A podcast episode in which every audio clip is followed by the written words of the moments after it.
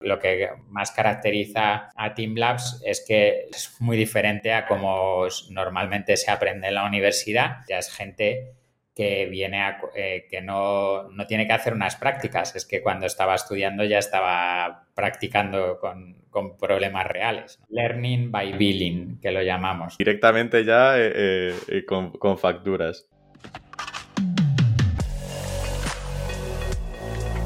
Innovation Takes Guts, un podcast donde hablamos sobre empresas disrumpiendo sus propias industrias, Open Innovation y Corporate Venturing.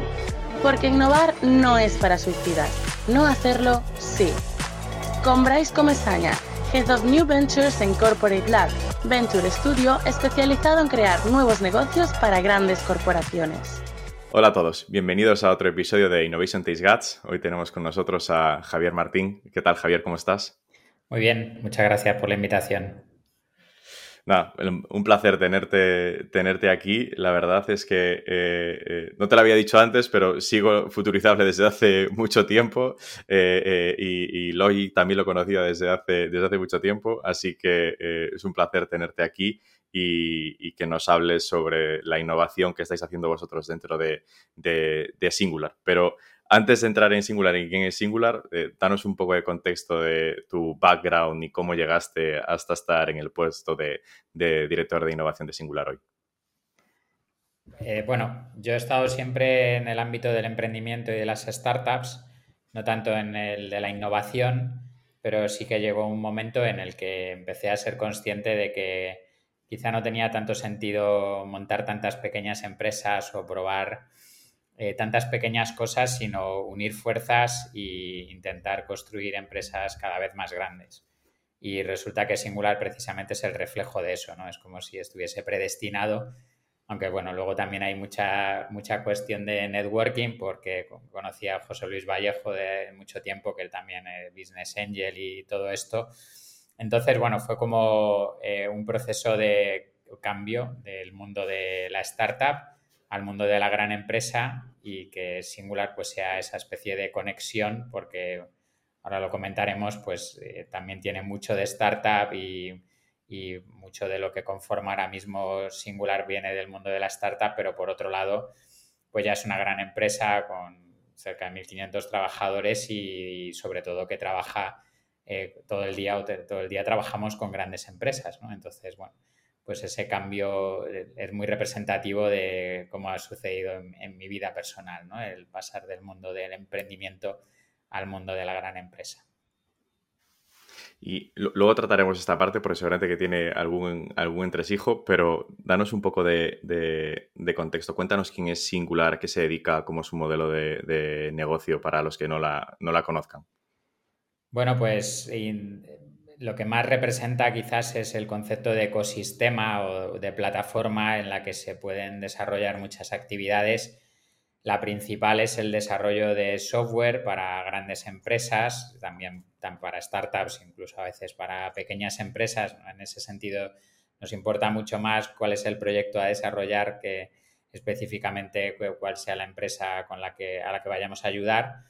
Aquí es donde está la mayoría de las personas que trabajan actualmente en la empresa, pero luego también eh, tenemos otras actividades más dirigidas al aprendizaje o a la gestión del talento.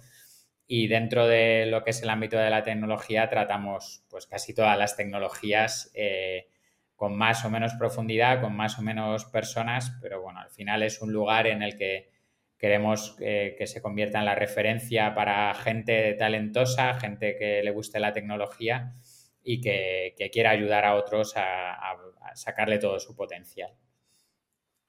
Cuando dices todas las tecnologías, o sea, si nos ponemos a revisar la web, sea, veo que podemos hacer desde una implantación de un CRM a una realidad virtual dentro de un museo, ¿no? O sea, es decir, aquí eh, todo el rango de tecnologías y metemos también inteligencia por el medio, eh, eh, blockchain, o sea, todo esto, o sea, últimas tecnologías eh, y, un rango súper amplio, ¿no? Sí, la base es desarrollo de software, mucho trabajo de integración con APIs y hemos estado muchos años trabajando en el ámbito financiero, pero poco a poco pues también esas empresas van viendo necesidades de aprovechar otras tecnologías. Quizá pues la La del momento es la inteligencia artificial y ahí es donde tenemos un equipo muy grande que, también es de los que más, de los que más crece. Y, pero bueno, que como al final Singular es el fruto de la incorporación de muchos equipos, de muchas personas, cada uno con sus especialidades, cada uno con sus inquietudes, eh, es como, como, una especie de, de puzzle. no es tanto una estrategia de queremos estar haciendo esto. De hecho, durante mucho tiempo, eh, pues un poco una frase que nos representaba eh, es que no sabíamos lo que seremos dentro de 10 años, sino cómo seremos, ¿no? Eh, un poco la pasión con la que hacemos las cosas, la motivación, los valores, que es lo que representa a las personas y no tanto si hacemos específicamente marketing digital, experiencia de usuario o realidad virtual, como comentabas hay, en Singular hay de todo, pero lo importante es cómo hacemos las cosas, ¿no? Esto es súper importante para las compañías de servicios al final, es decir, el grupo de personas que está detrás, ¿no? Es decir, como ese, ese ecosistema que, dices.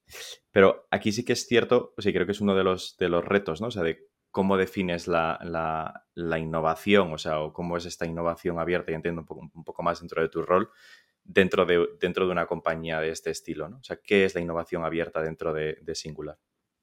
Bueno, realmente al final eh, ponerme como cargo director de innovación abierta es lo de menos, o sea, igual que podría haber eh, director de innovación, pero que en Singular realmente todo es innovación y todo es abierto en el sentido de que la manera en la que hacemos las cosas desde el principio, cómo lo comunicamos o o cómo nos involucramos en los proyectos, donde muchas veces eh, pues no se, trata solo de una relación de cliente-proveedor, sino que hay mucho más allá, ¿no? Y, cómo también colaboramos eh, con startups, cómo colaboramos con las, con las universidades. Al final se trata de mezclar gente eh, para hacer proyectos de tecnología con visiones muy diferentes y realidades muy diferentes.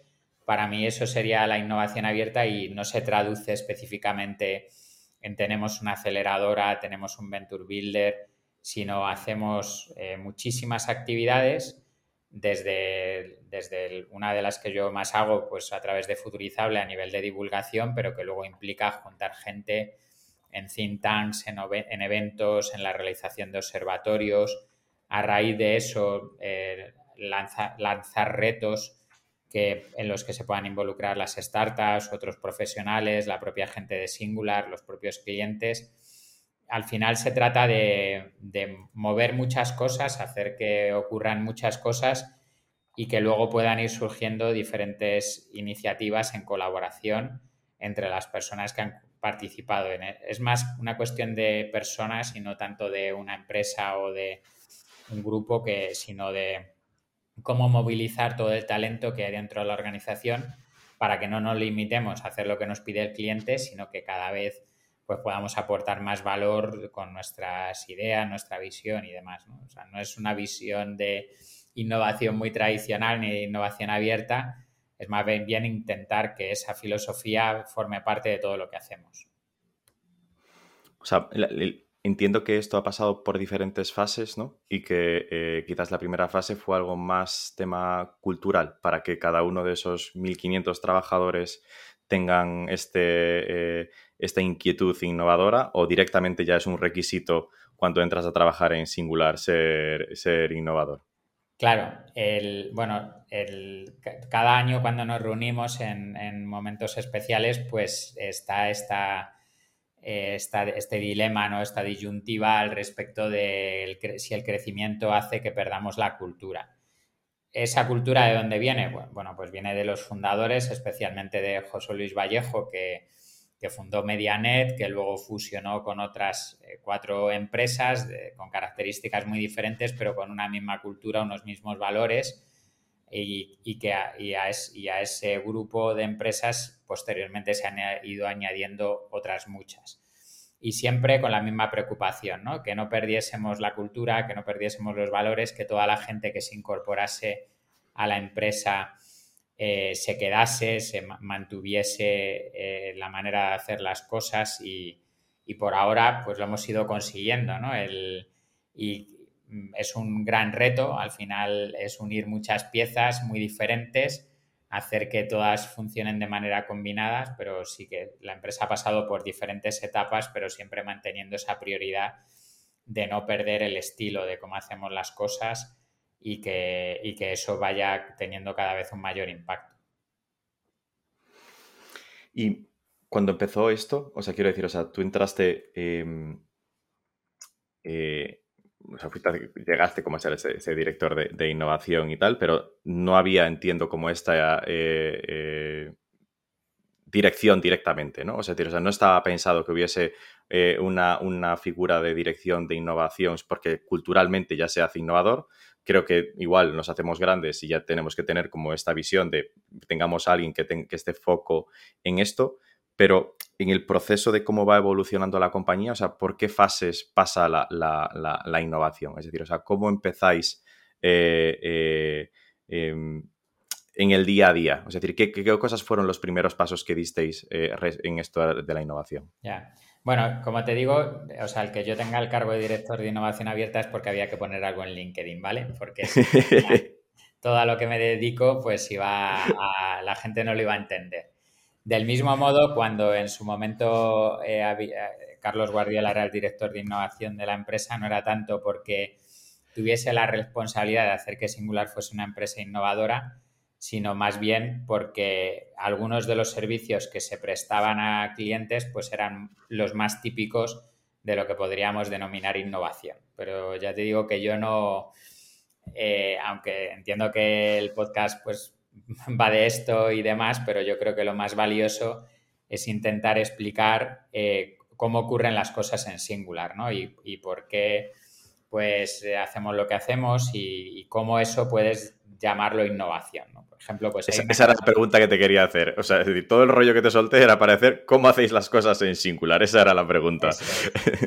Bueno, pues lo primero es un poco eh, que si una cosa funciona, en lugar de hacer lo que hace todo el mundo, que es no tocarlo, pues nosotros lo cambiamos, ¿no? O sea que eh, esa, esa, adaptación al cambio, ¿no? Pues es casi obligatoria, ¿no? Y correspondientemente pues eh, siempre se están cambiando las cosas, se cambia la estructura, se cambia el organigrama, las responsabilidades, la manera en la que nos organizamos, la manera en la que hacemos el trabajo y, bueno, es constante cambio para, pues, no, podríamos decir, no acomodarnos, pero también por ser conscientes de que si no, si no cambiamos nosotros, va a cambiar el mercado por nosotros, o sea que al final eh, va a haber que, estar en constante evolución. Yo creo que esa es una de las cosas eh, que caracteriza a Singular. La otra es eh, siempre contar con, las propias personas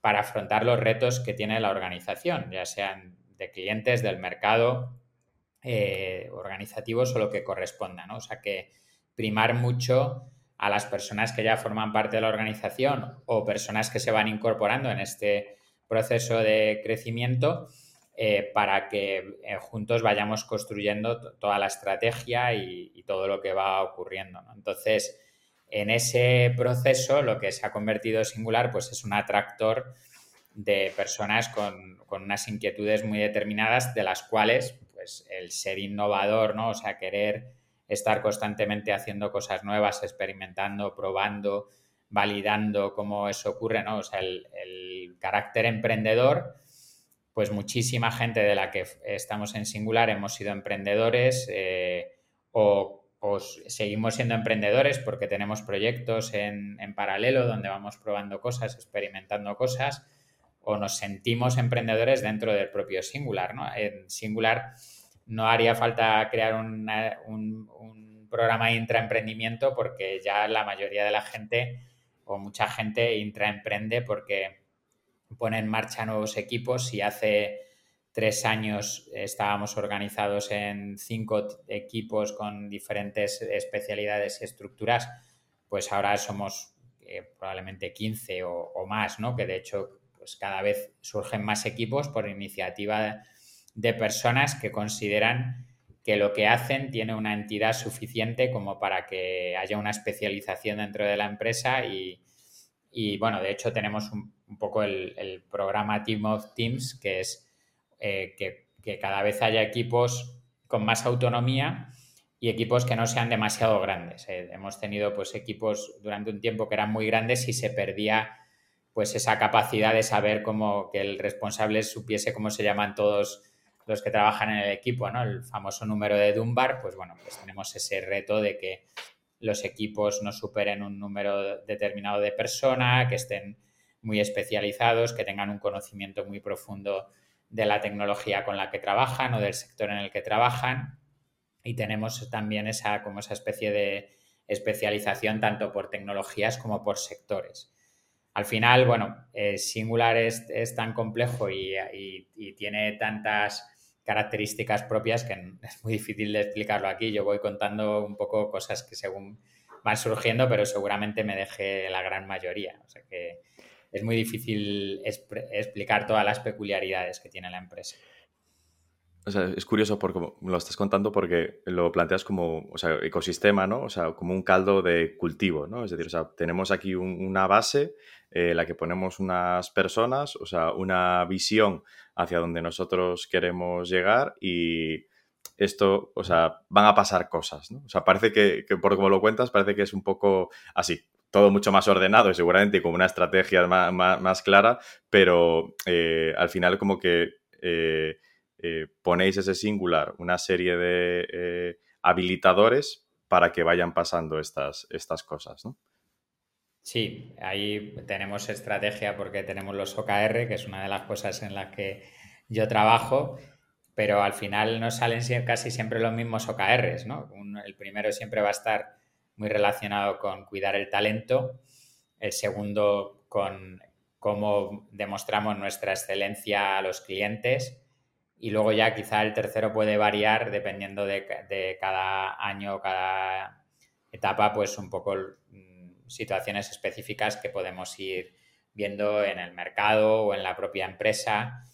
Eh, también un poco los, eh, pues los mensajes que transmitimos reflejan esto, ¿no? Si ahora apostamos por equipos pequeños con una gran autonomía, pues es porque vemos que hay una tendencia en el mercado y porque al final la gente no quiere ser un número dentro de la organización, quiere saber que forma parte de un equipo, que tiene y que, que es consciente de lo que aporta a ese equipo. Entonces, eh, seguramente, pues cada, si, vemos la estrategia que ha seguido la empresa a lo largo de cada año es tremendamente diferente y parece muy improvisado, pero siempre que se mantienen los valores y la cultura, y, esas prioridades que reflejan nuestros OKRs, pues yo creo que es, el resultado final, pues es lo que ahora es la empresa. Y aquí entiendo que uno de los, de los retos eh, es el ir sumando eh, más talento que cumpla todas esas, esas condiciones. Aquí dentro del grupo eh, está Team Labs, como un poco como esa, como esa cantera. Cuéntanos un poco sobre este, sobre este proyecto y, tu relación con él.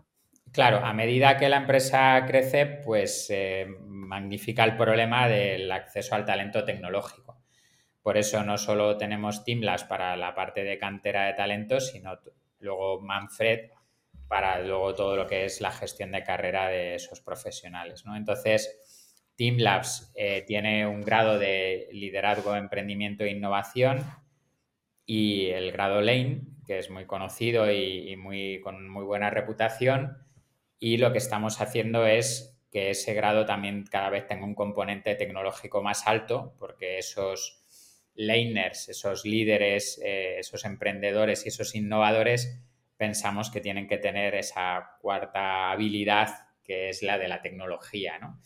Entonces, esa unión entre Team Labs y Singular refleja muy bien pues una apuesta por el talento, pero con unas características específicas y que eh, vaya nutriendo poco a poco pues el crecimiento que tiene Singular a la hora de pues tanto de líderes de proyectos o de desarrollar nuevos proyectos por ese carácter emprendedor, ayudar a, nuestros clientes a ser más innovadores, pero todo eso siempre usando la herramienta de la tecnología. ¿no? Entonces, ese es el, la, pues la razón de ser de la unión entre Team Labs y Singular y que, bueno, pues hasta ahora está dando muy buenos resultados.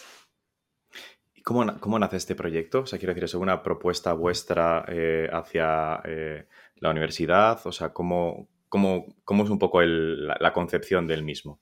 Bueno, Team Labs lleva ya 10 años funcionando, el grado Lane en Madrid, también en Barcelona y en Málaga, pero la idea viene de, eh, Finlandia, donde se puso en marcha pues, un poco este modelo, este estilo de cómo em, enseñar eh, todo lo que tiene que ver con emprendimiento, ya luego posteriormente liderazgo e innovación. esto lo trae a España la Universidad de Mondragón y Team Labs como empresa se asocia con la Universidad de Mondragón para desarrollar ese grado primero en Madrid, luego en Barcelona y en Málaga. Y a, posteriori es cuando ya eh, Team Labs pues entra a formar parte de Singular, manteniendo esa participación también por la Universidad de Mondragón que aporta todo el carácter académico. De manera que pues los estudiantes que, que forman parte de este grado pues al final tienen un título oficial pero sobre todo también lo que tienen es una experiencia real en, el mercado real, porque lo, que más caracteriza a Team Labs es que los estudiantes trabajan en proyectos reales, se enfrentan a retos reales del mercado y siempre lo hacen en equipo y lo hacen con, también con esa necesidad de, de facturar, ¿no? de generar valor y correspondientemente pues es muy diferente a como normalmente se aprende en la universidad y que bueno, eso tiene muchísimas sinergias también dentro de Singular porque ya es gente que viene a, eh, que no, tiene que hacer unas prácticas, es que cuando estaba estudiando ya estaba practicando con, problemas reales. Y si ahora le añadimos el componente de la tecnología, pues ya se cierra el círculo las prácticas que hacían, ¿no? en vez de hacer, eh, si, estudia, si estudiasen ADE, igual estaban liquidando el modelo del IVA, aquí literalmente tienen que liquidar el IVA de las facturas que, emiten, ¿no? O sea, es mucho más práctico. es eh, el learning by billing, que lo llamamos, ¿no? Aprender. By billing. ya, han, ido indirectamente ya eh, con, con facturas. Y dentro de, dentro de esto, o sea, otra de las partes que tenéis dentro de, Singular, o sea, que, me llamaba la atención, es la parte de las, de las ventures, ¿no? O sea, tenemos como esa... Eh, eh, sí que históricamente os habéis tenido relación, o sea, con, startups, tanto invirtiendo, o sea, eh, Tech for Equity. Cuéntanos un poco, o sea, en qué fase está esto o, cómo lo estáis, cómo, cómo empezó, o sea, cómo empezó esta parte de esas, de esas ventures y cómo está a día de hoy. Sí, históricamente la empresa ha invertido en startups y de hecho la creación de Singular pues también tiene relación en el sentido de que pues eh, algunas de las empresas que se unieron eran startups. correspondientemente eso ha estado siempre en el carácter de la empresa, el formar parte también más de ese ecosistema a nivel de innovación. Em, con el concepto de Tech for Equity, pues también era un poco aprovechar las capacidades de la gente de la empresa para ayudar a startups en, los diferentes retos que fuesen teniendo y sobre todo siendo conscientes de que nosotros donde más podíamos aportar era por el conocimiento de la tecnología y quizá no tanto a nivel económico, porque a nivel económico hay otros muchos que, que conocen mejor o lo hacen mejor, ¿no? En todo caso, sí que ha habido de, todas las empresas participadas, en algunos casos solo ha sido una inversión financiera y en otros casos eh, ha sido aportando capacidad tecnológica. En algunos es, ha sido un tema también incluso de intraemprendimiento, ¿no? de personas que tenían ideas y que las han ido desarrollando o internamente o externamente. Eso se ha acabado convirtiendo en una empresa y en una inversión correspondiente. Otras veces eso se ha acabado comprando por parte del propio Singular y haciendo una integración total. Entonces, bueno, ha habido diferentes fases, desde esa, quizá que esto que estoy comentando, que es más un poco relaciones puntuales con startups sin una integración eh, total. Luego, otra iniciativa posterior que, denominamos setas rojas porque nos ayudaba a crecer, eh, las startups nos ayudan a crecer como en el juego de Mario, quizá no tanto en número, pero sí diversificando en actividad y atrayendo talento emprendedor que a su vez luego construía los equipos, pues una startup que se dedicaba a hacer videojuegos y que eh, el, creador de esa startup se une a Singular, acaba liderando el equipo de realidad virtual y construyendo pues un equipo muchísimo más grande del que tenía en su momento cuando era una startup. Bueno, se trae a su equipo, se trae sus capacidades y sus inquietudes, intereses y acaba montando uno de los equipos más grandes que ahora mismo hay en la empresa. Entonces, eh, esa etapa eh, duró varios años y permitió la incorporación de mucho talento y mucha diversificación a la actividad de la empresa. Y luego ya de cara a la salida a bolsa se fue profesionalizando, ¿no? yendo más al mundo M&A, podríamos decir, y con la adquisición de también un buen número de empresas, algunas bastante grandes, eh, con más de 100 personas como Corunet, pues que al, final lo que nos ha permitido pues es ensanchar ¿no? el, tamaño de la empresa también en, en, capacidades y sobre todo en acceso al mercado. Y en esa es en la que estamos, ¿no? Ahora pues un poco probablemente viendo cuáles son las próximas etapas eh, pero así eso ha sido como se ha ido desarrollando hasta ahora ese crecimiento.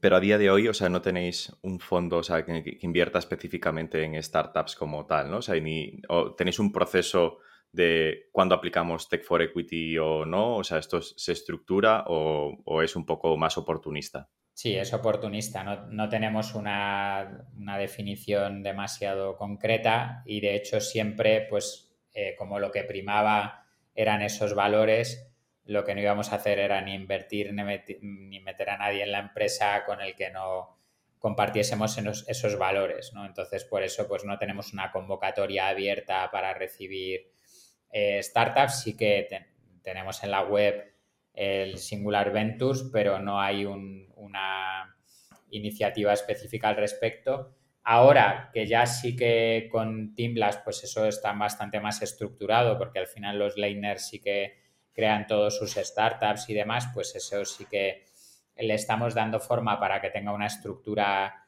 eh, más concreta. Eso todavía no lo puedo contar mucho. Seguramente en, en, unas semanas en Futurizable empezaremos a hablar sobre ello, pero, pero sí que estamos trabajando para que haya algo más estructurado, y, pero sobre todo con las startups que nacen en el, en el grado lane y que, y que alguna de ellas pues ya eh, han tenido mucho éxito, o sea que sería eh, ridículo no, no, apostar por ello, porque si no, pues les, les estás ayudando a empezar y luego no les acompañas, pues es una pérdida de oportunidad enorme.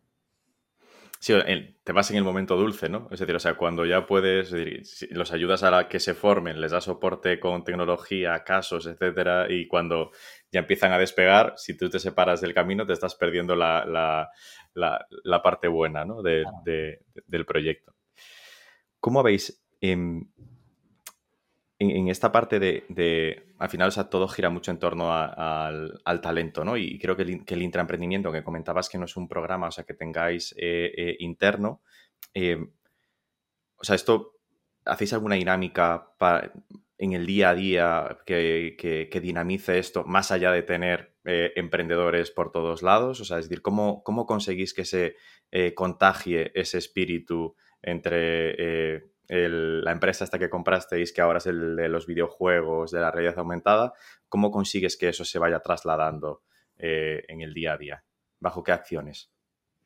Bueno, ha, habido una época donde todo el tema de eventos era muy, estaba muy en auge y luego pues, por la pandemia tuvimos que parar, pero eso dinamizó muchísimas actividades. A posteriori, pues mucho de eso se ha trasladado a nivel online y toda esa labor inicial que hacemos de divulgación eh, a través de Futurizable, que luego se hace un poco más tangible y palpable a través de eventos, más todo lo que hacemos a nivel de formación, aprendizaje, eh, retos, hackatones, eh, todo tipo de iniciativas que constantemente nos estamos inventando cosas, pues generan esa sensación, esa dinámica de que en Singular siempre pasan cosas y que siempre puedes participar en cosas nuevas y cosas interesantes. Entonces ya la gente lo lleva de serie, ¿no? El, el pensar y el trabajar de esa manera. O sea, no hay que hacer mucho porque ya forma parte de la manera de hacer las cosas de la gente. Y creo que otro de los retos es que tenéis presencia en muchos países también. O sea, ¿cómo, cómo consigues trasladar esto a, los diferentes eh, mercados? O, la masa grande está en España y los otros son como más oficinas comerciales? Bueno, no son oficinas comerciales, de hecho tenemos equipos muy grandes eh, trabajando en proyectos de clientes en, México y en Estados Unidos. Eh, ahora también pues cada vez más presencia en Portugal y en otros países, pero sí que es cierto que todo esto de lo que estamos hablando de trabajar con startups o de intraemprendimiento y demás, pues donde más se produce es en España. Primero porque es donde más volumen hay y donde más ha habido esas dinámicas o más presencia ha habido en, en Estados Unidos o en México por no ser de allí o no haber tenido esta estrategia de crecimiento específica, pues no se dan estas circunstancias naturales sí que intentamos trasladar eh, todo todas las actividades que hacemos a nivel formativo, de divulgación y demás, pero no se producen eh, yo creo que por tamaño, ¿no? La mayoría de las veces pues no se producen esas sinergias que es lo que hace que ocurran todas estas cosas que estamos comentando. O sea, al final los equipos ahí son grandes, pero son equipos más pequeños que el que aquí. Entonces, o sea, ese caldo de cultivo necesitas igual un catalizador más fuerte para, moverlo, entiendo. Eso es, sí, sí, sí. Lo que sí es que cada vez hay más integración entre esos equipos y los de España, entonces pues ese, se va transfiriendo toda esa manera de hacer las cosas poco a poco. Se contagia más fácilmente. ¿Y cuál dirías tú que es el, el o sea, de los proyectos, o sea, de, relacionados con la innovación de los, que has participado en estos años de, que, que consideres que tenga más éxito o que valores de forma más exitosa? Bueno, ahora todo lo que tiene que ver con, con, el impulso que estamos haciendo a través de Team Labs, yo creo que eso va a tener muchísimo recorrido. ese talento acostumbrado a resolver retos eh, de una manera muy rápida y con pocos recursos eh, puede contribuir enormemente eh, a cambiar la organización, a hacerla todavía más dinámica, más flexible, eh, que todo eso se traslade a los clientes. Yo creo que el, principal éxito, bueno, pues con empresas con las que hemos trabajado en proyectos de innovación o de innovación abierta es que querían empaparse de nuestra cultura, de, de nuestra manera de hacer las cosas Em, luego ya a nivel concreto de, aportaciones que hemos podido realizar a esas empresas, pues por ejemplo a través de OKR, que es en lo que yo he estado especializado en los últimos años, pues sí que es tremendamente satisfactorio ver como una metodología que cuando nosotros empezamos en 2018 a hablar de ella y a compartirlo, era muy poco conocida en España, poco a poco ha sido cada vez más conocida y que nosotros ya hemos podido ayudar a más de 20 empresas a implantarlo con no solo pues una cuestión de ayudar a diseñar objetivos y resultados clave, sino todo el cambio cultural que eso supone de dar más autonomía a la gente, trabajar de manera más colaborativa y luego haber eh, realizado las, las certificaciones de OKR Champion por la que han pasado más de 500 personas todas o casi todas de ellas formando parte de empresas, pues pensamos que hay, o al menos por lo que a mí me corresponde, luego ya la empresa ha hecho muchísimas más otras cosas, pero el, quizá el mayor impacto de todo lo que he hecho hasta ahora, que tiene que ver con los OKRs y surge de haber realizado un observatorio a través de Futurizable, de haber juntado a gente para debatir al respecto de cómo era el futuro de los trabajos, del trabajo y cómo era cómo debían ser las organizaciones del futuro, haber descubierto una cosa que se llama OKR, que en ese momento casi no era conocido en España, y haber contribuido a que cada vez sea más conocido. Hmm, o sea, es lo que, o sea, viéndolo ahora con perspectiva, ¿no? Cinco años o casi seis años después, o sea, eh, los OKRs, que ya están muy presentes en nuestro día a día, pero hace seis años, o sea, eran eh, un, desconocido. Me, llama la atención lo que comentabas de eh, cuando otras empresas se acercan a vosotros para, para, hablar de innovación. Eh, o sea, esto es algo que, os, suele pasar, es decir, o sea, es algo que os llaman, oye, ¿cómo estáis aplicando vosotros estas dinámicas o cómo hacéis vosotros eh, X casos para, para, para, aplicarlos nosotros? ¿Es algo que también al final, o sea, como consultora, o sea, les vendéis a, terceros o no? Sí, eh, más que los vendemos, nos lo compran. Como tú decías, vienen nuestras empresas a, ver, eh, quizá no tanto porque luego a nivel interno nosotros, como decía, no tenemos unos programas específicos para, para ver cómo vamos a desarrollar nuestros nuevos productos o servicios o cómo nos vamos a diferenciar y todo este tipo de cosas no lo hacemos adrede, pero como eh, forma parte de nuestra propia cultura, pues las empresas sí que quieren que les ayudemos. Y bueno, aquí también es la experiencia de los que estamos en la empresa, que hemos podido participar en programas de este tipo anteriormente o, seguimos colaborando con diferentes iniciativas de, de todas las típicas que hay en el ámbito de innovación abierta desde aceleradoras a Venture Builders, pues como los que estamos en Singular.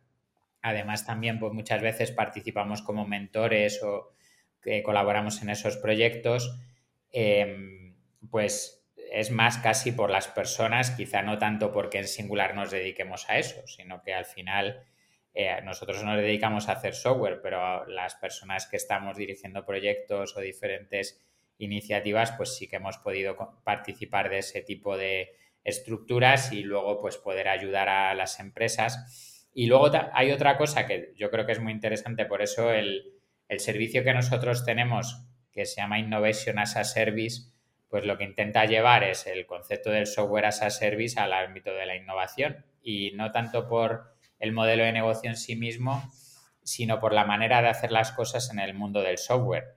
Sabes que pues metodologías, por ejemplo, la metodología Agile, pues eh, surge del mundo del software. Al final no es, se trata de cómo haces software, sino se trata de cómo haces proyectos. Y esos proyectos pueden ser de software o pueden ser de cualquier otra cosa. Entonces, del mismo modo, igual que haces software as a service y lo planteas con, con una filosofía de cómo funciona el software y cómo puedes eh, extrapolarlo a, otras, a otros proyectos, pues hemos tenido eh, bastantes casos de empresas que querían lanzar proyectos, querían pues crear startups o validar ideas de negocio, toda, toda esa parte muy de Lean Startup, pues con un modelo, mm, bueno, Lean Startup también tiene bastante influencia del tema Agile, precisamente, ¿no? Aunque, bueno, el nombre es más Lean que Agile, pero pero al final es esto, ¿no? Llegar rápido al mercado, llegar al mercado con una validación eh, del cliente eh, que te hagan pues no arriesgar demasiado desde el principio y demás. Y luego hay otra cosa que ya sí que está bastante más estructurada, eh, pero que no es tanto de Singular, sino de Team Labs, que es lo que llamamos laboratorios de aprendizaje radical y que al final es extrapolar la manera en la que aprenden los estudiantes del grado Lane llevarlo a la manera en la que aprenden las personas en las empresas, o sea, los profesionales. Y que al final de lo que se trata es de pensar que cuando estamos trabajando la mayoría del tiempo deberíamos estar aprendiendo, no solo trabajando. ¿no? El, lo que comentábamos antes del learning by doing eh, debería ser eh, en, el propio proceso de, de trabajo, ¿no? El, entonces, los laboratorios de aprendizaje radical lo que, lo que eh, conlleva es que al mismo tiempo que estás trabajando estás aprendiendo y al mismo tiempo que estás aprendiendo estás trabajando. Esto es un poco diferente a como las empresas lo enfocan normalmente, donde cuando hay que aprender algo se le manda a alguien a un curso. Eh, a mí me, una de las cosas que más me llamó la atención cuando llegué a Singular y, y trabajamos en la oficina era que en momentos determinados que yo me, quedaba así un poco pendiente, había muchísimo silencio en la oficina eh, y no se oía a la gente teclear. Y teniendo en cuenta que el 99% de la gente que había en mi alrededor eran programadores, pues yo pensaba que los programadores estarían escribiendo código, ¿no? Que se supone que es a lo que se dedican. Y sin embargo, no, estaban eh, leyendo normalmente, eh, a lo mejor estaban leyendo el Stack Overflow o estaban leyendo Reddit, a saber, pero, había un poco la broma de que un programador cuando está tecleando muy rápido y está haciendo mucho ruido, lo normal es que esté chateando, no esté programando, ¿no? Entonces, bueno, todo esto para explicar que realmente un programador la mayoría del tiempo está aprendiendo, no está programando.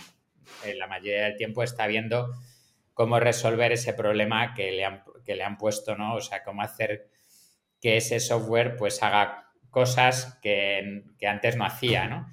Y entonces, eh, como, si eso somos capaces de extrapolarlo a, la gente, eh, sobre todo teniendo en cuenta que cada vez más la gente se tendrá que dedicar a resolver problemas, no a, darle una manivela, que es lo que hacemos por desgracia la mayoría del tiempo, ¿no? Entonces, eh, porque al final darle la manivela lo hará una máquina mejor que nosotros, más barato y durante todo el día.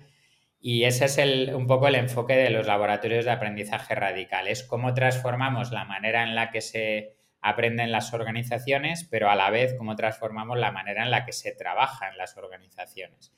Y encontramos ese equilibrio entre aprender y trabajar, y de, hecho dejamos de, diferenciarlo.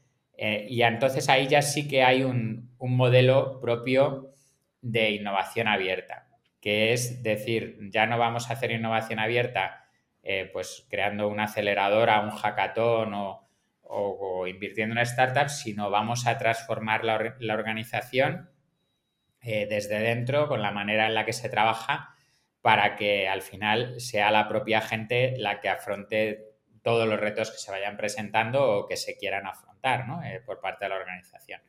Así que ahí sí que ya empezamos a tener un poco más definido eh, lo que sería innovación abierta a través de los laboratorios de aprendizaje radical de Teamlabs.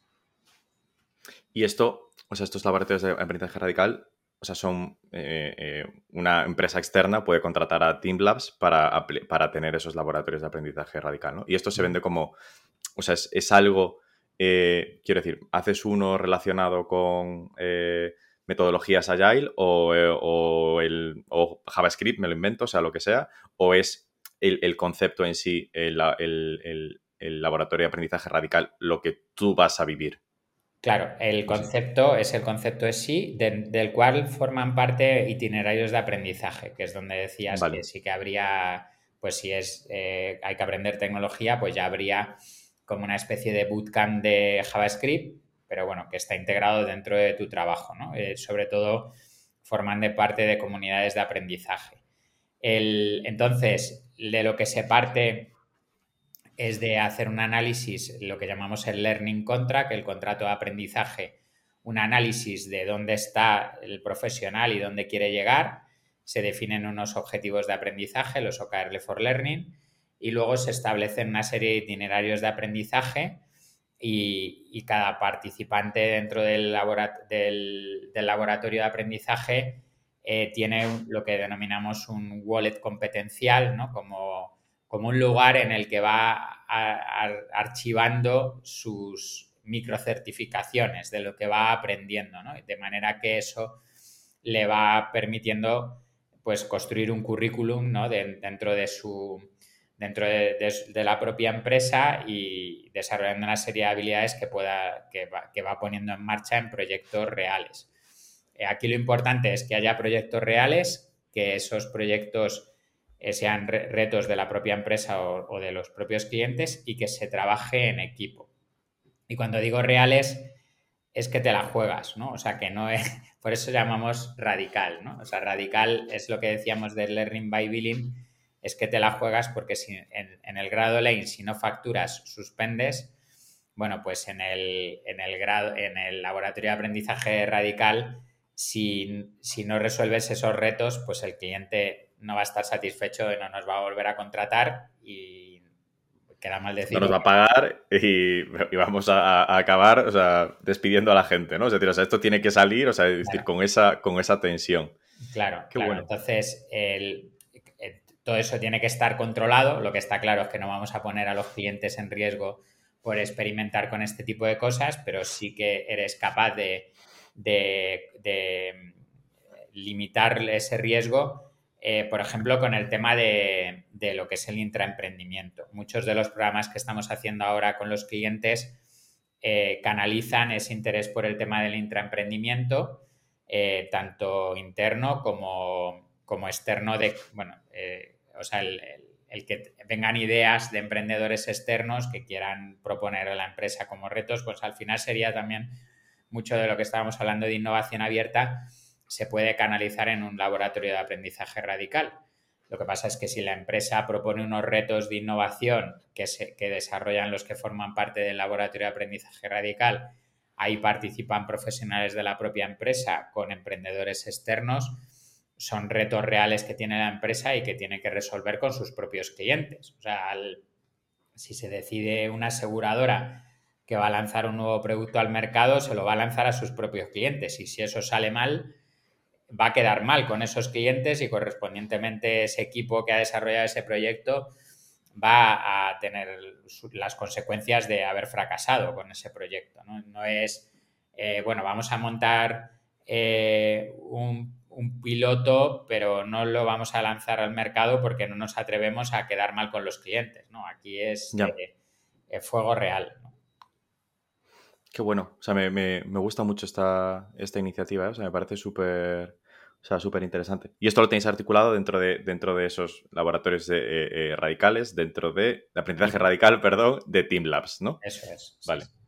Vale, vale. Y esto, o sea, la gente puede acceder, o sea, como, como un servicio que ofrece eh, Teamlabs de... Eh, sí, tenemos, Teamlabs tiene dos líneas de negocio. Una son los, el grado Lane, que es el propio de, de liderazgo, emprendimiento e innovación. Algunos eh, másters relacionados con temas de aprendizaje de liderazgo. Y luego ya esos servicios para empresas, que es lo que denominamos New Business. y ya tenemos eh, bueno, siempre tenemos en marcha tres o cuatro clientes y hemos ayudado a, bastantes organizaciones. Esto no solo lo hacemos con empresas, también con, universidades y con instituciones públicas que tienen también los mismos retos a nivel de transformación de la cultura de la organización, incluso a veces mayores, ¿no? Porque son organizaciones que muchas veces están más obsoletas. Pero entiendo que la piedra en el zapato igual me molesta más si soy una aseguradora y tengo que lanzar un nuevo producto que si soy la, la, organización, o sea, una universidad o algo que puedo ir más lento y no me, y no me afecta tanto, ¿no? O sea, entiendo que, que, que, os apretarán más también. Y, y, por, o sea, antes justo de comentar esto, o sea, tenía notado preguntarte por lo que decías de, de, de, innovation as a service, ¿no? O sea, esto es un término que me, que me, que me llama la atención o sea, ¿qué es lo que hacéis relacionado con esta parte de Innovation as a Service? O sea, también eh, va relacionado con servicios hacia, hacia terceros, pero cuéntanos un poco brevemente en qué consiste. Bueno, ahí, por ejemplo, con una empresa energética eh, canalizamos todo lo que era estos retos de intraemprendimiento, emprendimiento y de, todo lo que eran las startups, pues en lugar de, bueno, básicamente pues utilizando Agile o Scrum en concreto, pues creando equipos entre gente de Singular y la propia empresa, trabajando por sprints y, y bueno, pues cada equipo liderado por, por pues lo típico, el Scrum Master, eh, teniendo un Product Backlog, o sea, imagínate pues eh, Scrum aplicado a, a la creación de, pilotos o, prototipos, en este caso en el ámbito de la energía, que a veces acababan siendo un producto de la propia empresa o, daban pie al nacimiento de una startup. Era un poco, como decía, llevar el mundo del desarrollo de software, o sea, la manera en la que desarrollamos software usando nosotros siempre pues Scrum, trabajando por sprints y con un product backlog y con los roles específicos de la metodología y con los y con también con los pilares y los valores que tiene Scrum de transparencia, colaboración, responsabilidad, todo este tipo de cosas eh, llevados a un proyecto de, innovación abierta típico de crear prototipos o pilotos o de afrontar retos eh, pero no haciéndolo a la manera de la empresa de, tradicional de cómo se gestionan proyectos, sino a nuestra manera de cómo se hace software. Hmm. En lugar de, o sea, de tener un, el producto owner o el, eh, el desarrollador frontend o lo que sea, aquí puedes tener a una persona de legal porque hay que eh, hacer el marco regulatorio para esto, ¿no? Es decir, es como que haces, o sea, aplicas esa metodología, pero a un proyecto relacionado con innovación abierta. Bueno, claro, sí. De hecho, está muy bien que lo digas porque es que justo lo que estábamos era que teníamos al de legal con el de frontend y que también el product owner, o sea, el product owner era, era el líder del proyecto dentro del cliente. El Scrum Master es nuestro, porque es el que conoce la metodología y el que ayuda a dinamizarla. Y luego el, equipo de desarrollo del proyecto está conformado por la gente de tecnología que es nuestra, que hace, que pues que se hacen la aplicación móvil, si lo que se trataba es de hacer una aplicación móvil o la API para integrar con lo, que sea, más la gente de negocio de la, de la empresa o incluso técnicos de la empresa que tenían que, que verificar determinadas cosas y a veces integrando a startups, pues en este caso con proyectos de IoT o con proyectos de hardware, ya que nos, nosotros no hacemos hardware, pero eh, pues sí que podíamos integrar para cosas específicas que eran necesarias, pues integrar a startups en esos equipos. Y entonces se conforma un equipo agile en el que forman parte eh, técnicos de Singular, de desarrollo de la parte de software, o de diseño o de marketing, más los de eh, negocio de la, empresa. Mm. O sea, es interesante esto, o sea, también, o sea, para aplicarlo, o sea, quiero decir, no solo en el tema del desarrollo, sino también, o sea, en, aplicar la metodología a, la parte de innovación. Oye, Javier, por ir eh, eh, cerrando, o sea, ¿cuáles crees tú que serían tus, eh, tus tres aprendizajes que te darías antes de llegar al, rol de innovación abierta? Aunque ya sé que tu rol no es el de director, o sea, es director de innovación abierta, pero no solo eso, ¿no? ¿Cuáles crees tú que serían esos tres aprendizajes que te darías? Sobre todo de, este cambio de haber pasado del emprendedor a haber estar trabajando ahora en una empresa grande que crece, etcétera. ¿Cómo, valorarías ese, ese periodo? Bueno, al final el formar parte de una gran empresa te, hace darte cuenta de la importancia que tiene eh, a nivel de todo el apoyo que puedes recibir, ¿no? Como emprendedor, cada vez que empezaba un nuevo proyecto tenía que hacerlo todo desde cero, buscar todos los recursos y ahora, primero, descubres las propias necesidades que tiene la empresa y cómo puedes contribuir a ellas. Es lo que decía de que vale es mejor sumar fuerzas para construir empresas grandes que intentar estar reinventando la rueda cada emprendedor a cada momento.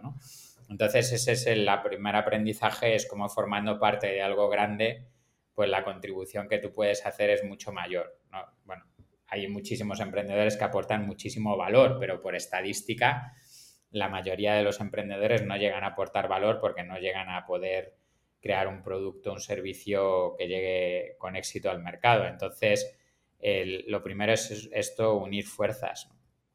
Luego, eh, ya lo había comprobado anteriormente por, la labor de divulgación que hacía de Logic para temas de startups, pero Futurizable se ha materializado mucho más como un medio de divulgación, en este caso una newsletter, puede permitir pues, el desarrollo de los observatorios, por ejemplo, que son actividades mucho más elaboradas, donde involucras a mucha más gente.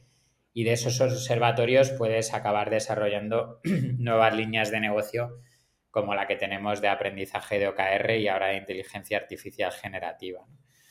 Eh, pues, y luego el, el tercer aprendizaje y sobre todo quizá más importante, pues estar rodeado constantemente de perfiles técnicos cuando yo no lo soy, pues es que te enriquece muchísimo, ¿no? El, ver cómo hacen las cosas, eh, cómo aprenden, cómo se enfrentan a los retos que tienen y cómo piensan, pues todo eso yo no lo había vivido antes y creo que, para mí pues es un mundo nuevo que me enriquece enormemente. Qué bueno.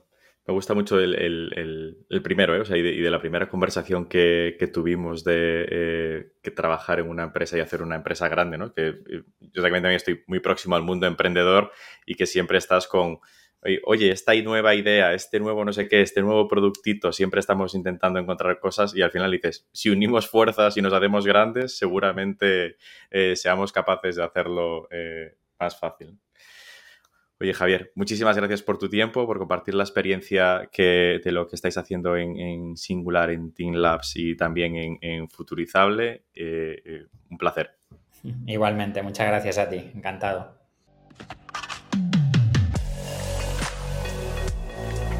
Innovation Takes Guts, un podcast donde hablamos sobre empresas disrumpiendo sus propias industrias, Open Innovation y Corporate Venturing. Porque innovar no es para suicidas, no hacerlo sí.